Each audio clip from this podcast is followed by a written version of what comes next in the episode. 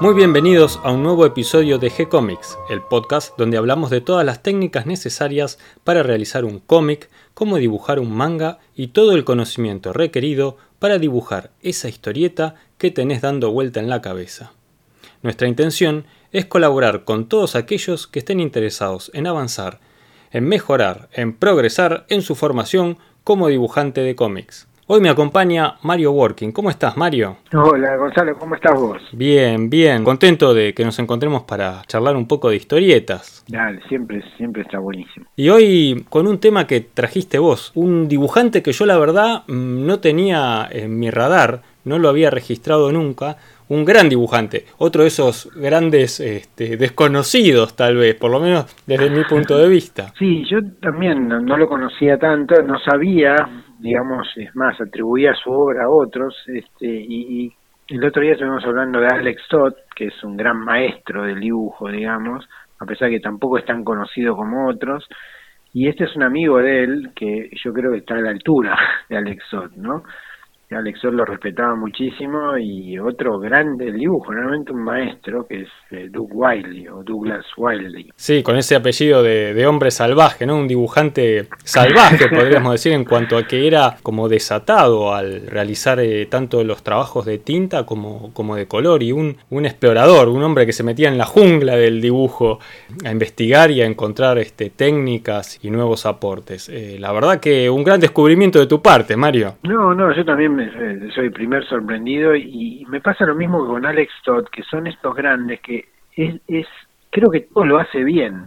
¿Viste? Cuando, no solo todos los géneros, ¿no? Porque tanto como Todd Wiley, podemos saber, es, un gran ilustrador, pero también es un gran animador y un gran caricaturista y, y hizo millones de historietas y todo lo que ves tiene una calidad impresionante, es un profesional con, todas las letras. Y eso mismo me pasa cuando yo veo las cosas de Todd. Incluso, viste, los garabatos que hacen son brillantes. Sí, son esos dibujantes, de, eh, como te decía la otra vez, eh, dibujantes para dibujantes. Para dibujantes. Que disfrutamos de, de, mirar a ver eh, cómo resolvió esto. Mirá qué, qué, interesante esta vuelta que le encontró acá, de los que siempre aprendes. Exactamente, es, es eso tenemos que señalar muchas veces hay muchos lugares, sitios donde dicen que el análisis de, ciertos autores te sirve enormemente para aprender. mismo, te acordás la frase de Fraceta que para aprender a dibujar anatomía él decía que había que agarrar cualquiera de los libros de, como se llama, de Bridgman y simplemente copiarlos de, de delante a atrás y de atrás para adelante lo que Bridgman había puesto ahí, digamos, es lo que te permitía vos al copiarlo entender lo que te quería decir, ¿no? como que es un es un estudio más que una lectura, más que una clase, digamos. Y creo que analizando estos grandes, como, como Toto Wiley, se, se, aprende un montón.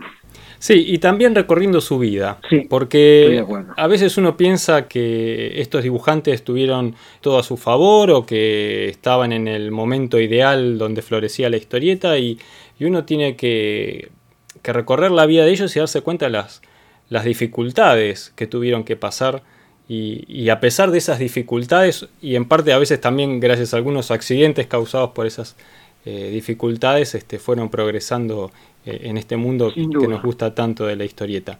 Así que bueno, hablemos de la vida de, de Duke Wildey. Bueno, Douglas Wildey nació en 1922 en New York, o sea que pertenece a toda esta generación de dibujantes digamos, neoyorquinos, ¿no? Kirby, Todd, este, Cooper, que se criaron en, en una, como decís, una infancia no muy fácil, ¿no? New York de esa época era muy crudo.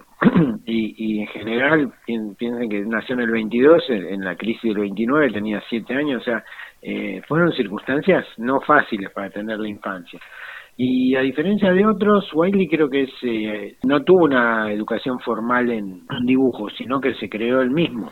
Sí, eh, él no tuvo la oportunidad de, ni de ir a un taller de dibujo, ni hacer una escuela de bellas artes. Eh, todo fue a, fuerza de, descubrimiento propio y de transpiración y, de aprender de, observar a otros dibujantes también. Claro. Y yo creo que acá, y por eso se deben admirar con todos mutuamente, y si vos ves Después un detalle de las firmas, creo que uno de sus principales, digamos, influencias es Milton Caniff. Nosotros dijimos ya que hay como una especie de continuidad entre eh, el dibujo que empezó a crear eh, Canis más que nada influenciado por eh, Noah Sickle, y que después se va como pasando de generación en generación, ¿no? Y Todd y Wiley son, son dos grandes admiradores de Canis. De hecho, viste, la firma de Wiley y de Todd está encerrada en una cajita. Si no me equivoco, la de Canis también. Sí, tiene un aire en las letras de la firma. También, sí, ¿no? me parece que hay un homenaje ahí de ambos al que era claramente su ídolo. Y que ese tipo de dibujo que después sigue Frank Robbins, que también es un ídolo tuyo, hay como una línea, una continuación. Y me parece que Wiley es uno de los de los continuadores de, de la línea de Canis.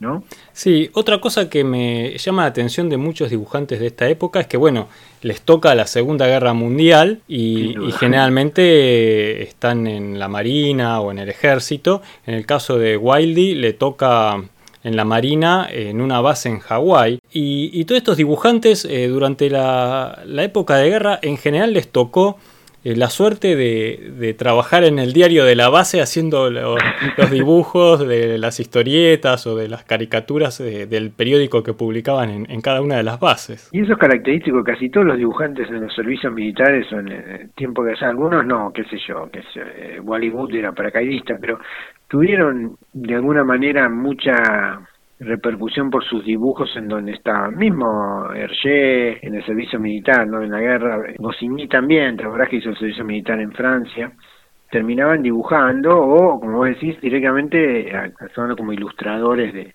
manuales o esas cosas, ¿no? La mayoría no, por ahí no todos estuvieron en el conflicto directo, ¿no? Me imagino a los militares este, diciendo, eh, este, este tipo solo sirve para dibujar, mandalo, buscale algo para hacer ahí en la base. Sí, por suerte, ¿no? Porque los grandes talentos no se hubieran perdido. Y ahí empieza su camino. Yo creo que él debía tener la habilidad del dibujo y a fuerza de, estar dibujando ahí en el diario de la base es que se termina inclinando al terminar la guerra por buscar una salida en el lado artístico del dibujo. Ah, sí, y, la guerra en un momento donde el, cómic empieza, digamos, lo que se llamaría, está como está terminando con la Golden Age, digamos, y hay una enorme cantidad de compañías de cómics, digamos, de distinta calidad, ¿no? Y él creo que empieza a trabajar en Street and Smith, que era una compañía conocida de ilustración, ahí había trabajado la Inde había gente muy muy grosa laborando ahí y empieza trabajando directamente en cómics, si no me equivoco, es como, como freelance, ¿no? Sí, y entre sus primeros trabajos están los westerns, que es casi la característica de su dibujo, ¿no? su, su fuerte. Sí, porque en ese momento, digamos, los fuertes del cómic que los superhéroes estaban como cayendo después de la guerra, es el western, los cómics de guerra, los de romance y empieza también a delinearse mucho el terror y ciencia ficción. Y creo que Wiley trabaja en todos estos, cierto, más que nada en, en westerns, que los dibujan muy muy bien, pero creo que también hacía... Lo que pasa es que es muy difícil saber qué era porque en ese momento no se firmaban en esos en esas editoriales, ¿no? O sea que... Sí, eh, se sabe de algunos trabajos que claramente son de él, pero bueno, además como eran sus primeros trabajos es difícil identificarlo, pero sí, él, él mismo cuenta que trabajó en todas las editoriales que había en aquella época en esa zona de, de, Nueva York. Este, trabajó en todo menos en ese, dijo. En ese que era la mejor, sí, pero digamos que salta de las primeras donde empieza a dibujar, ahí hace Buffalo Bill, Gunsmoke, qué sé yo, y se llama la atención a los de en el momento Atlas, ¿no? Lo que iba a hacer Marvel y empieza a trabajar para ellos haciendo mucho cómic de, del oeste para Marvel, ¿no? Sí, también algo de horror, pero sobre todo western. Y, y hay un título en particular en el que se destaca porque eh, empieza a dibujar una serie que se llama Outlaw Kid, que es la historia de, de un pibe que corre aventuras ahí en el oeste. En realidad, eh, eh, Martin Goodman, que era el, editor de Atlas, él buscaba frases que, quedaran bien como título y cuando encontraba una, que, además él tenía teoría que tenía que llevar la palabra kid, que eso pegaba, entonces buscaba algo que, combine bien y entonces decía, bueno, vamos a hacer una revista con este título. Y ahí buscaba un guionista y un dibujante. Y el dibujante que encontró libre, que manejaba bien los westerns, que no tenía asignada ninguna serie fija, en este caso fue Wildy. Y, y bueno, esta historieta tuvo muchísimo éxito. Este, Goodman lo atribuyó a que era la frase correcta para el título. Por supuesto. Creo que estaba basada en una previa llamada Texas Kids, que se podía decir, tenés razón, todos eran kids. Y muchos de esos guiones los hacía San Lee, me parece. Sí, guiones que, que a Wildy no le gustaban para nada y que cuando mucho tiempo después, en, la década del 70, incluso en el 80, creo que también se, se continuaron reimprimiendo estas historietas y él las volvía a leer y, y decía que le parecían todavía peor que cuando las había dibujado. era un tipo muy particular, parece que era como Todd muy de enojarse, ¿no? Era de trato difícil. Pero, pero los dibujos son brillantes.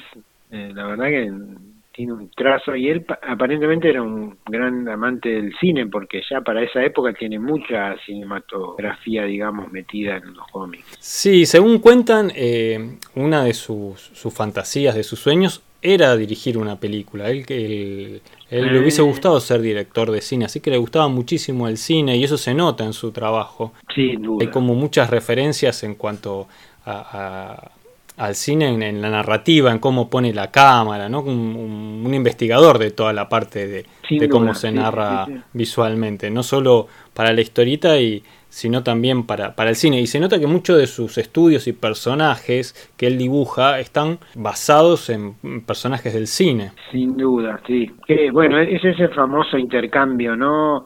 Que es para mí un círculo virtuoso, ¿no? De cómo se va potenciando el cine con la televisión y la historieta. Sí, y además como él tenía esa atracción por el realismo en el dibujo, también lo lo contrataron para, para, adaptar a la historieta alguna película o serie, como es en el caso de, de, la Dell. La otra vez habíamos comentado de esta publicación que se llamaba Four Color, que traía un poco de todo. Cada título era sobre una historieta en particular y, y muchas eran adaptaciones de, de, películas o series en las que participó también Alex Todd. En la Argentina la conocíamos, la traía Novaro. O sea, Novaro hacía las, las versiones de la Dell y llamaba Domingos Alegres, por ejemplo, creo que era Domingos Alegres la mayoría, que eran todas las series que yo veía en la televisión, Viaje al fondo del mar, qué sé yo, eh, películas, como vos decís, Doctor Kilder, eh, todo lo que eran series famosas eh, aparecían ahí, en estas Domingos Alegres. Y, y Wiley creo que dibujó una, no me acuerdo cuál. Una que se llamaba Doctor Kilder. Doctor Kilder, claro. Doctor Kilder era una serie de televisión. Había dos series médicas. Una de Ben Casey, más vieja que era un neurocirujano, y Doctor Kilder, que no me acuerdo si era un clínico. era un cirujano, era un cirujano. Pensé que, a vos te iba a gustar, Mario. sí, sí, sí. Yo veía después una versión nueva de esa que se llamaba Centro Médico, con el doctor Gannon. Pero era, son todas iguales, digamos. Hasta que llega IAR, que para mí es la la mejor y la más seria, claramente. Pero bueno, Doctor Killer sí, creo que la dibujó entonces él, es una de las primeras. Y bueno, este, por esta época también trabajó en la DC haciendo historietas de horror, eh, para las que su dibujo es muy adecuado, por este realismo, el manejo de, la línea, de los blancos y negros, de los grises. Es como un estilo que se adapta muy bien para su narrativa, ¿no? las historias de horror. Lo mismo las de guerra, eh, aunque también hizo algunas de ciencia ficción y de romance, aunque es como que no era su fuerte. No, no, no, pero vos la ves y son impecables, son como las de Tot. Exactamente. Eh, todos los grandes dibujan muy bien historieta de romance, ¿viste? Son, es un género que en general caracteriza a los grandes. Y también es muy bueno dibujando tiras, porque creo que él se hace cargo del Santo, ¿viste? La, ah, la creación de Leslie Charteris, que después hizo Roger Moore en la tele tenía una tira diaria y creo que él la tomó en un momento dado muy bien y después creo que llegó a a continuar Steve Canyon. Exactamente, es como el sueño del pibe, ¿no? Que, claro. Jugar con este, Messi, una cosa así. Exacto, sí, sí, sí, Ahí estaba con Milton Caniff. Exactamente, con Caniff, este, porque Steve Canyon era la, la, la creación de Caniff después de Terry y los Piratas, ¿no?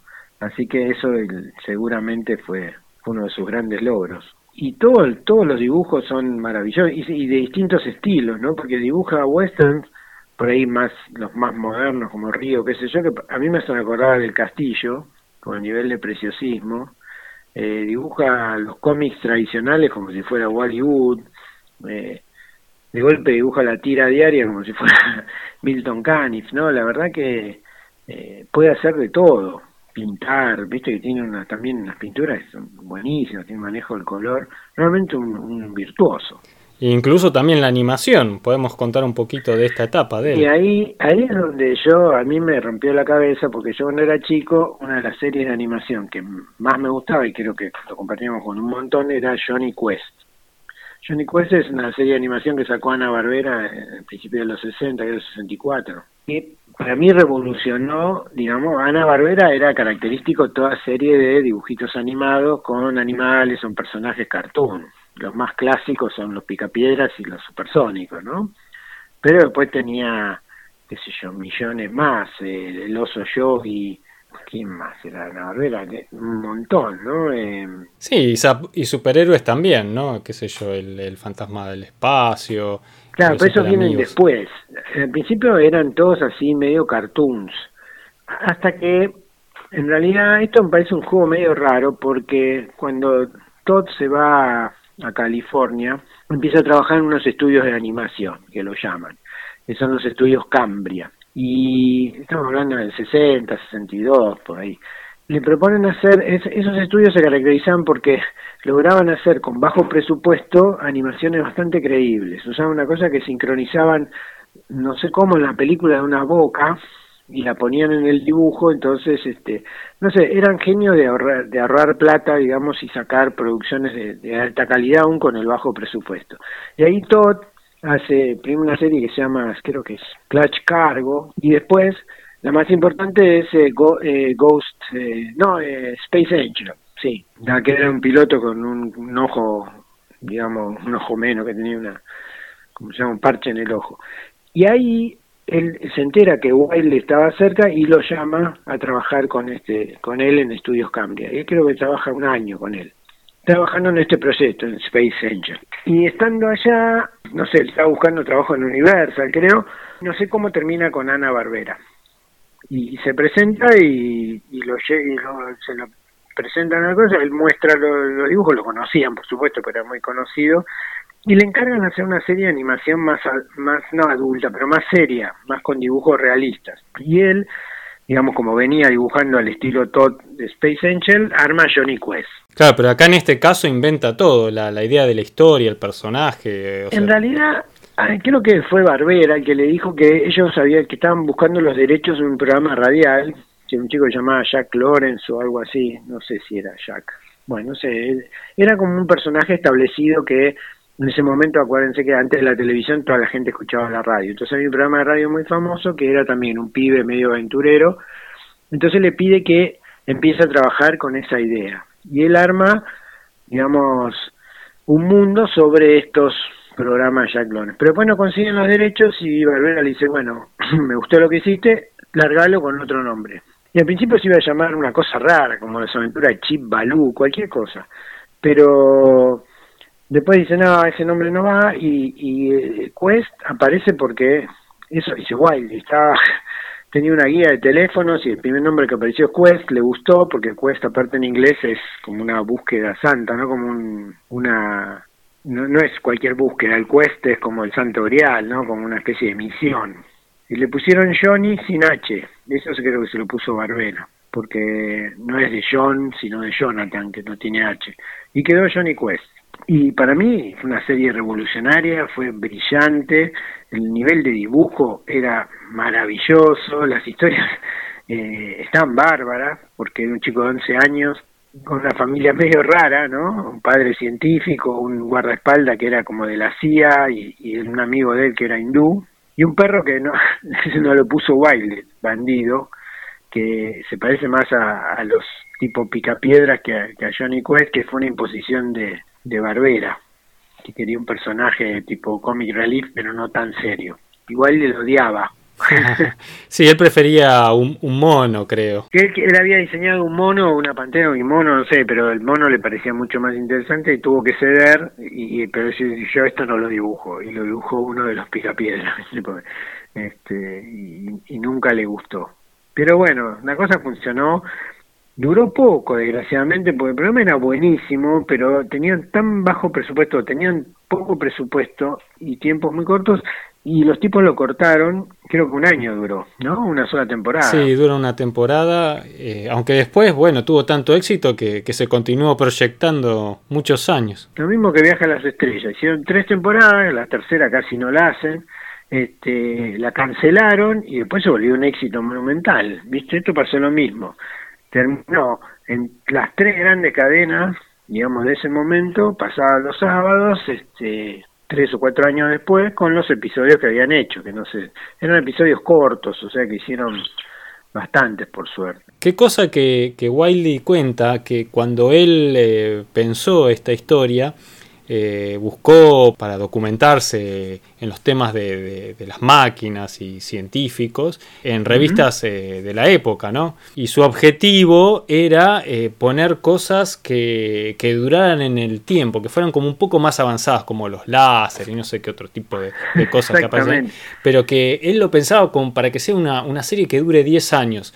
si bien no duró la producción 10 años, en eso estuvo acertado que la, que la, la serie perduró y no quedó como antigua. No, tal cual. Y él se basó mucho en mecánica popular o ciencia popular, que eran revistas teniendo mucha popularidad en Estados Unidos. Acá también mecánica popular se traducía y siempre te eran revistas así que te decía el auto del futuro, la casa del futuro, que va a ser todo dentro de 20 años, 100 años, qué sé yo. Y, y aparte, en ese momento, estamos hablando de pleno 60, también empezaban las películas de James Bond, con un montón de, viste, de cosas futurísticas raras, viste, que no estaban en los libros, pero la película siempre James Bond tenía cosas rarísimas, viste, eh, artilugios tecnológicos, y, eso en Johnny Quest también se ve. No hay todo como una, una movida en esa dirección, porque es una serie casi de espionaje y de, no ciencia ficción, pero sí de, de, aventuras en, en, escenarios naturales. Ahí se ve también la maestría de Wiley para dibujar animales, porque la verdad eh, es impresionante. Y este dibujo está muy a la manera Todd porque él ya para animación tiene ese toque que es maravilloso poder simplificar.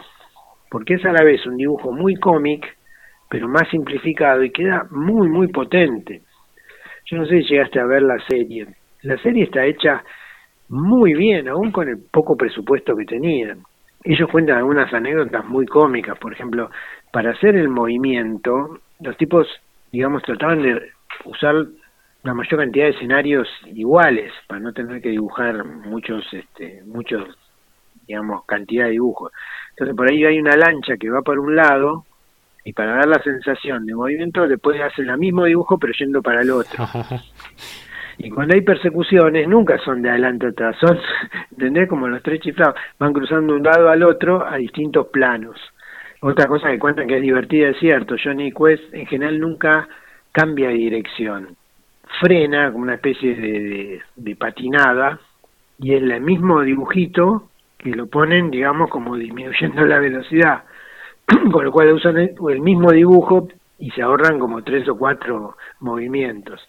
Y esas cosas que nacieron como una necesidad de, de, de cortar gastos quedan como muy, muy potentes y muy interesantes. Es verdad, eh, al final eso termina dándole como una personalidad a la, Exacto. A la animación, un estilo de animación. ¿no? Un estilo. Eh, algo parecido pasa con el anime japonés en sus orígenes también. Exactamente, exactamente, sí, sí, sí. sí y por ahí surgen de una cosa que no, no es que no tenían más remedio que hacer. Y luego de, de trabajar en, en, animación, él vuelve a la historieta. Sí, él no solo hizo, bueno, después sigue en Ana Barbera, él trabaja en el Retorno del Planeta de los Simios, creo que hace, eh, trabaja con Totem, Herculoides, y no sé si hace algunas cosas más después.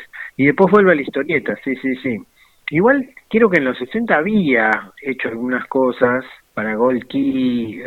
Me parece que él siguió Tarzán, viste, que en ese momento estaba dibujando Ras Manning, y creo que cuando él deja, él sigue, o por lo menos en algunos. Y de esa época eh, son algunas ilustraciones de, de Tarzán eh, hechas en como una técnica que no alcancé a descifrar, pero parece tinta con aguada o témpera o acrílico en grises, que vos lo ves de primer vistazo, te parece una fotografía en blanco y negro. Después eh, entras a mirar más y dices, no, pero esto es un dibujo y empezás a ver ahí el, el trazo y... No, no, era un, un maestro. Sí, sí, esa capacidad de, de que de primer vistazo ves casi una fotografía y después cuando prestas atención ves claramente que es un dibujo, que no está pretendiendo ser una copia de una fotografía para nada, sino que logra una combinación entre el trazo, el plano de gris, la luz y dejar zonas incluso sin trabajar, que le da una, una calidad única al trabajo de él en la ilustración. Mm. Y no, no, sé si viste alguno de los western dibujos de, de indios o de caras hechas con, con, con pluma, que, que, es impresionante, o sea, como ilustrador era, era brillante. Sí, mismo en Johnny Quest, él hace como plantados de storyboards, donde hace ilustraciones de, de escenas determinadas de, de la serie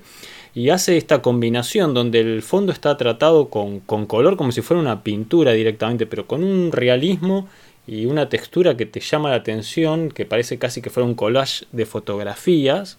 Y arriba sobre eso plantaba la, también pintado y dibujado, ¿no? En, dentro de la misma ilustración, pero en otro estilo, con colores planos, como si fuera que hubieses puesto un acetato de la animación arriba, los personajes. Y, y lograba combinar eso de una manera tan, tan fabulosa que, que, llama la atención, ¿no? Para un trabajo de animación, de presentación.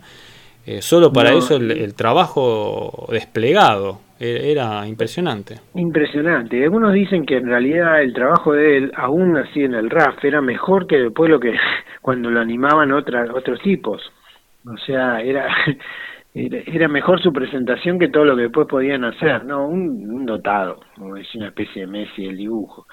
Y él en los, sí, en los 70 vuelve a dibujar, quiero para DC, hace una tira de él que se llamaba Ambler sobre un músico. Claro, porque ese era otro de sus sueños, tener una tira en, eh, en sí. los diarios a través de los sindicatos. Se ve que eso en algún momento le quedó de era importante para los dibujantes, ¿no? Claro, eh, les daba un, una difusión y también una, un espaldarazo económico muy importante si tenían éxito con una tira de los periódicos. Sin duda, sí, sí, sí. Y por eso tal vez no es tan conocido su nombre, ¿no? Porque no se lo asocia a una de estas cosas como le pasó a sus ídolos. Claro, él incluso con Ambler tenía la, la fantasía, esta era una historia de, de, un hombre que tocaba la guitarra, iba recorriendo el, el país y iba eh, involucrándose con los personajes de, de, de, cada uno de estos lugares eh, a través de este músico que recorría, ¿no? Tocando la guitarra, creo que claro. algo así era la historia, no, no tuve la oportunidad de leerla. Era la historia, lo que pasa es que le tocó esto en, en los 70, que era también medio extraño, ¿no?